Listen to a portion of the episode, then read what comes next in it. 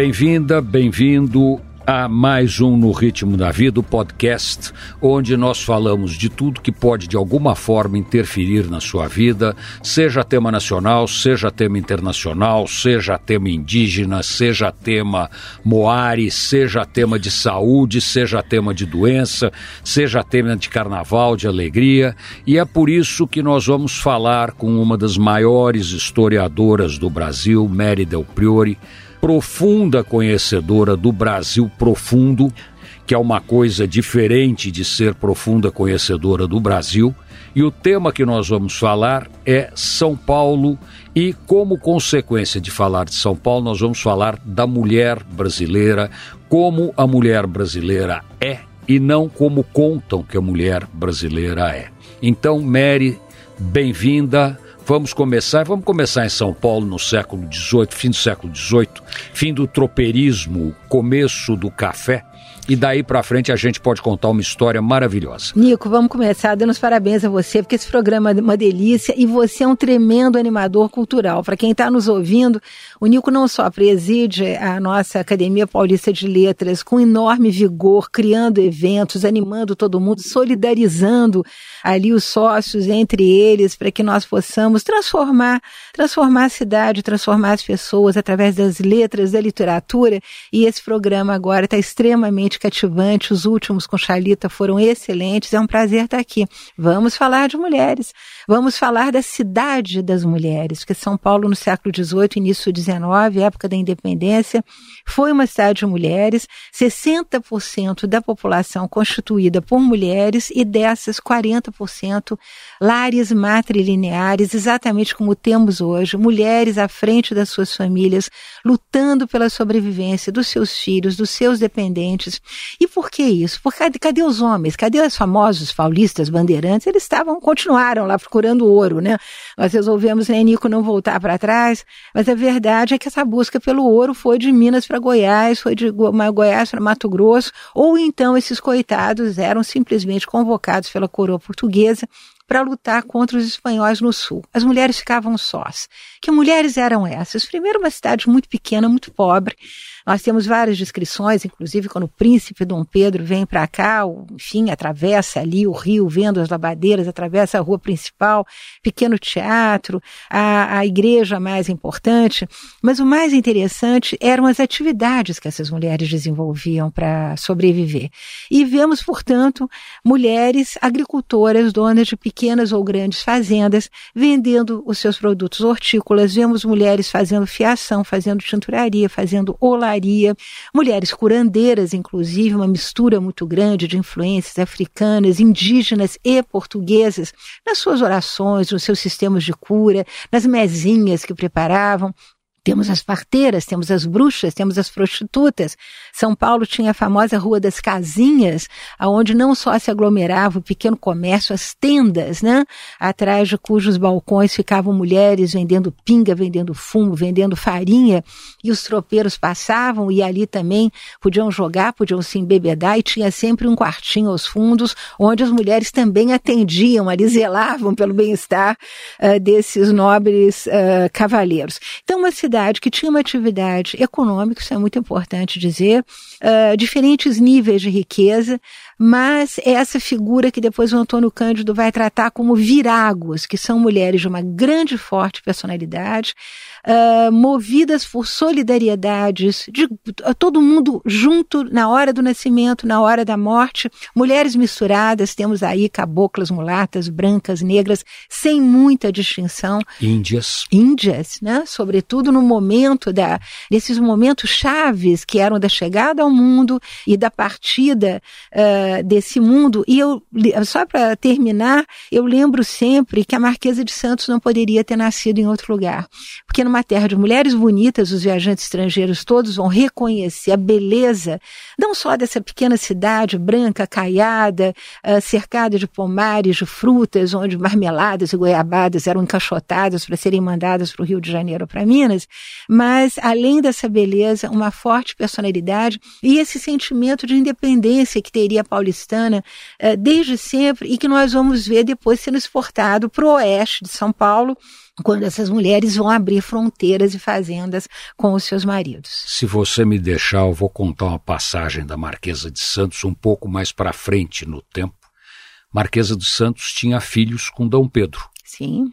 E quando Dom Pedro II derrota a Revolução Liberal de 1840, o, o marido da Marquesa de Santos, o Tobias de Aguiar, Aguiar. é preso e levado para o Rio de Janeiro e jogado numa daquelas fortalezas, acho de Santa Cruz.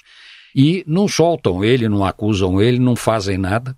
A Domitila de Castro, a Marquesa de Santos, pega seus filhos com Dom Pedro I, vai à corte, entra na corte e diz para o Dom Pedro II: ou você solta meu marido, ou eu e seus irmãos vamos para a cadeia junto com ele. E Dom Pedro II, que era muito menos corajoso do que se imagina, imediatamente solta o Tobias de Guiar e a Marquesa de Santos volta para São Paulo com ele. É fantástico, né? Quer dizer, ela, é, ela sempre foi uma mulher de uma inteligência. São mulheres extraordinárias. extraordinárias. E olha, muito, eu diria, muito especiais no sentido de eh, de consolidar fortunas. Nós vamos ver o papel das grandes matronas, sobretudo no final do século XIX. As grandes fazendas morrem os maridos aos quais elas são entregues aos 13, 14 anos, e elas então vão tocar negócios, vão decidir sobre o casamento dos filhos, que tem que ser dentro da igualha, porque senão elas vão para a justiça. Elas vão brigar pelas suas terras, não suportam vizinhos abelhudos e que lhes roubem uma reis, uma vaca, um cabrito que seja. Uh, são realmente essas viragos, mas no bom sentido, né? De e mulheres o, de personalidade. E a marca delas é Veridiana Prado, com certeza, que foi inclusive criada pela Marquesa de Santos, pela Domitila de Castro. Quando ela era criança, a Domitila levava a Veridiana Prado para casa dela. E a Veridiana Prado é isso tudo que você está falando, uhum. além de ser a mulher, a, a pessoa mais rica, não a mulher mais rica, mas o cidadão ou a cidadã mais rica do estado de São Paulo, da província de São Paulo. A fortuna dos Prado naquela época era absolutamente fenomenal. Né? fenomenal. É. E era é, ela. Era ela. O, o, a proposta ainda da Marquesa de Santos, só um pequeno detalhe que é muito engraçado, porque uma das características das mulheres brasileiras nessa época era fumar cachimbo, aquele cachimbo africano, né? E a, o Richard Burton, que foi cônsul aqui em Santos, conta ter encontrado a Marquesa de Santos sentada no chão, como soía acontecer, porque as mulheres iam para a igreja, os escravos levavam tapetes ou esteiras, e elas e levavam também laranjas que elas chupavam durante os sermões que eram tão compridos que elas absolutamente não aguentavam, então iam chupando laranja para, enfim, se alimentar, não espiritualmente, mas fisicamente. E ele então descreve essa mulher ainda cujos olhos né, tinham fogo, era uma, mostrava o temperamento vulcânico dessa criatura que ela foi com o seu cachimbo nas mãos, sentada uh, na cozinha da sua casa, já casada com o Tobias Jaguar. Pois é, casa que está à disposição de quem quiser ver, atrás da Catedral da Sé, ali pertinho do Tribunal de Justiça, e hoje em dia, inclusive, é um museu até bem montado, vale a visita. É, São Paulo tem muito cuidado com os seus museus, né? Ah, é interessante porque a, a Domitila vai ter um papel importante, aí vamos voltar às mulheres paulistanas de uma maneira geral, uh, junto à fundação da Faculdade de Direito, no sentido de que ela apoiou uh, a vários, vários alunos que vieram. Isso é interessante porque começa a mudar a feição dessa pequena cidade, cercada de pomares e casinhas brancas, que é a chegada de alunos que vêm do Brasil todo. E ah, como é que isso vai impactar a vida das mulheres paulistas? Vai impactar no sentido de que elas começam a casar com brasileiros vindos de Pernambuco, vindos, enfim, de, da, do Maranhão, vindos do Rio de Janeiro. Uh, e eu acho que isso vai, digamos, é a semente desse cosmopolitismo que marca São Paulo desde sempre e que vai dar esses políticos de uma qualidade absolutamente sensacional. Rui Barbosa mesmo é um baiano que vem estudar aqui uh, na, na Faculdade de Direito então, esse casamentos mistos, e quem aponta isso com muita graça é o Gilberto Freire, essa desterritorialização, essa, essa abertura para o grande Brasil, ela se dá através desses casamentos das paulistas com brasileiros de toda parte. Voltando para a história de São Paulo, Mary. São Paulo, aquela vila de tropeiro, da faculdade de Direito, cresce, começa a se abrir um pouco para o mundo, não muito, mas um pouco para o uhum. mundo, e aí vem uma coisa chamada o café. O que, que acontece nesse momento? Nesse momento é fenomenal, porque São Paulo começa a receber, enquanto o Vale do Paraíba se deteriorava brutalmente, Primeiro porque era proibido comprar escravos, eles estavam importando escravos do Nordeste, o que dava muito problema, porque esses escravos tinham que dissolver suas famílias, criavam problemas dentro das senzalas, uh, dessa cafeicultura vale paraibana, que vai de mal a pior.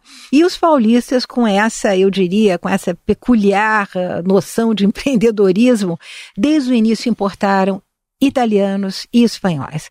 E nós temos aí uma presença italiana fantástica que começa a partir de 1870. Interessante a gente também pensar na questão da mulher imigrante italiana, como é que ela vai funcionar dentro desse cafezar. Estou pensando aqui na fazenda do pai do, do, Santos Dumont, que não tinha escravos. Ele tinha escravos de dentro, que eram ex-escravos para o serviço, criados e tudo, mas eram todos italianos.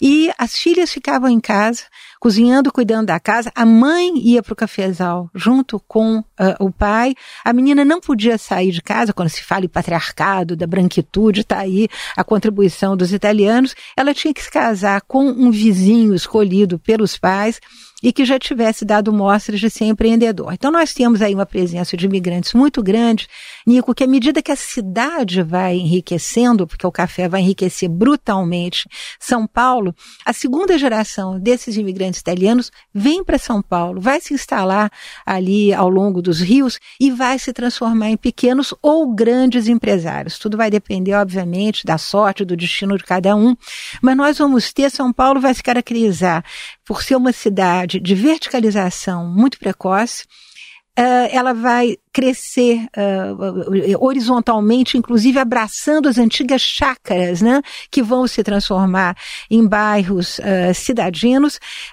nós temos nesse momento, e aí eu remeto aí os nossos ouvintes, a leitura do diário da Uh, da Laura Rodrigo Otávio, que é um passeio turístico pela São Paulo dessa época, em que ela vai de bonde enumerando no chamado, uh, enfim, triângulo fundador, as lojas de alemães, italianos, espanhóis, judeus, árabes. Quer dizer, você vai conhecendo São Paulo através desse comércio extremamente uh, diversificado. Ela vai falar também dos aspectos esportivos da cidade. O primeiro ciclódromo né, que nós temos aqui no Brasil, que é feito pelo Paulo Prado, porque as pessoas andavam na Paulista, os ricos importavam velocípedes, porque não é nem exatamente a bicicleta, bicicleta, mas eram velocípedes que depois vão perdendo a terceira roda e era muito chique. E o combate dos médicos na época contra as mulheres andarem de velocípede porque ia andar de perna aberta. Não podia, montar cavalo podia porque montava com as duas perninhas pro lado.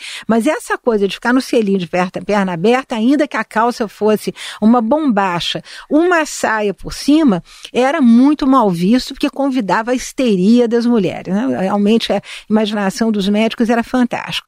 Mas a, a, a Laura ela vai descrevendo essa São Paulo que vai desabrochando da, uh, da imigração, assim como a Zélia Gattai, que faz um retrato genial da imigração italiana pobre. O pai dela começa como motorista de uma das famílias ricas ali da Avenida Paulista. Eles moram na Alameda Santos. Uh, ele de motorista passa a ser garagista, ele compra uma casa na esquina com a Consolação, onde ele conserta os primeiros automóveis primeiro importado, inclusive, pelo Santos Dumont, para o irmão dele. Os ricos não sabiam dirigir, tinham sempre um motorista de bota, fardado, de luva, essa coisa toda.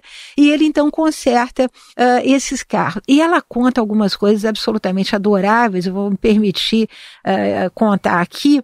A primeira delas é que quando menina, eh, ela e as irmãs corriam atrás dos grandes cortejos funerários que se dirigiam para o cemitério da Consolação, quando eram ricos, eram coches pretos uh, cavalos emplumados uh, e, crianças e mendigos, que depois todo mundo recebia uh, dinheiro. E o que, que elas faziam? Elas coletavam o estrume que os cavalos iam deixando ao longo da Avenida da Alameda Santos para depois vender para os jardins das mansões que estavam viradas para a uh, Avenida Paulista. Ela vai contar coisas deliciosas, de como, por exemplo, na revolta dos tenentes em 24, foram cavadas trincheiras a, a, briga não acabou na Paulista, e muito menos na Consolação. Mas ela conta dos, dos do, do, pessoal armado ali e que eles adoravam brincar de pique-esconde nas trincheiras dessa revolução, que não foi absolutamente uma brincadeira e, e, e que assustou muito a cidade. Quem estava aqui na época, convite da Tarsila do Amaral e do Oswald de Andrade,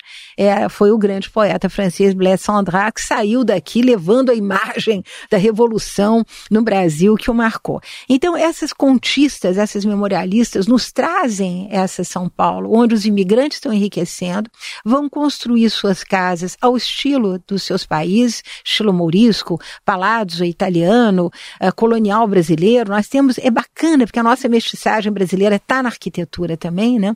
A gente vê aí as lembranças desse período. E temos narradoras infalíveis da mobilidade social que São Paulo proporcionava nessa época. Pois é, e aí é muito curioso, porque a Zélia é a italiana pobre e a Laura Rodrigo Otávio a filha do Horácio Sabino. Do outro extremo, o dono do, do, a casa dela era o Conjunto Nacional, era aquele quarteirão inteiro, o chamado Jardins era a Vila América, que era a mãe dela, Aí o Jardim América era o Jardim América porque era a mãe dela. Aí o Jardim Europa era de um português. Aí Cidade Jardim era dela de novo. Quer dizer, e, e do outro lado a Zélia Gattai que vai para um lado completamente diferente, casa-se com o, com o Jorge Amado e conta uma história diferente da vida brasileira. E as duas juntas mostram mais uma vez a presença da mulher em São Paulo e da mulher letrada, da mulher que lê, da mulher que escreve, daquela mulher que tem um compromisso em deixar a sua palavra. Um detalhe interessante, no jardim uh, da, da nossa querida Laura, havia uma vaca que dava leite fresquinho todo dia, e na casa da Zélia havia um bode que o irmão levava para Rebouças, que era um campo de futebol de várzea, para o bode pastar capim. Mas você está brincando, a casa do meu bisavô Padua Salles, na Brigadeiro Luiz Antônio, tinha uma vaca que dava leite todo dia, e para manter a vaca, ele tinha um sítio em Santo Amaro de 19 alqueires, que depois a família vendeu com muito sucesso, onde ele tinha um rebanhozinho, e quando a vaca secava, ele buscava uma outra vaca e vinha para casa dele na Brigadeiro. E olha que não faz tanto tempo assim, não, né? Quer dizer, como São Paulo mudou, é uma eu coisa conheci a casa do, é. do Padua Salles. Aliás, Santo Amaro, a propósito de imigrantes, foi um núcleo alemão importantíssimo, né? Que depois vai, vai se diluindo, mas basicamente ali se tentou instaurar quase que uma, aspas, república alemã. E aí é importante contar que eles eram soldados mercenários de Hamburgo trazidos pelo Dom Pedro I para lutar na Guerra de Independência e que receberam como paga as terras em volta de Santo Amaro e deram completamente errado, o que mostra que a tal superioridade branca não é tão verdadeira assim.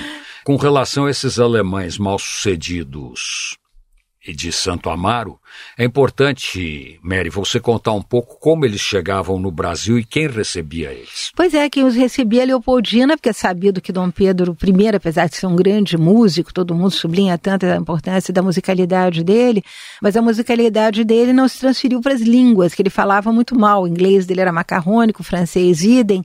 Me lembro sempre da, da, da, da grande rainha francesa Maria Amélia dizendo que um encontro com Dom Pedro I, quando ele vai para o exílio em Paris, era sempre muito penoso porque não havia assunto, ele não conseguia absolutamente transmitir qualquer ideia, mas era a nossa querida imperatriz Dona Leopoldina, que falava três línguas uh, maravilhosamente e que não só recebia esses soldados, mas quando eles ficavam sem paga, recorriam a ela e ela tirava do bolsinho dela para esses caras sobreviverem. Mais uma vez, a mulher na história do Brasil.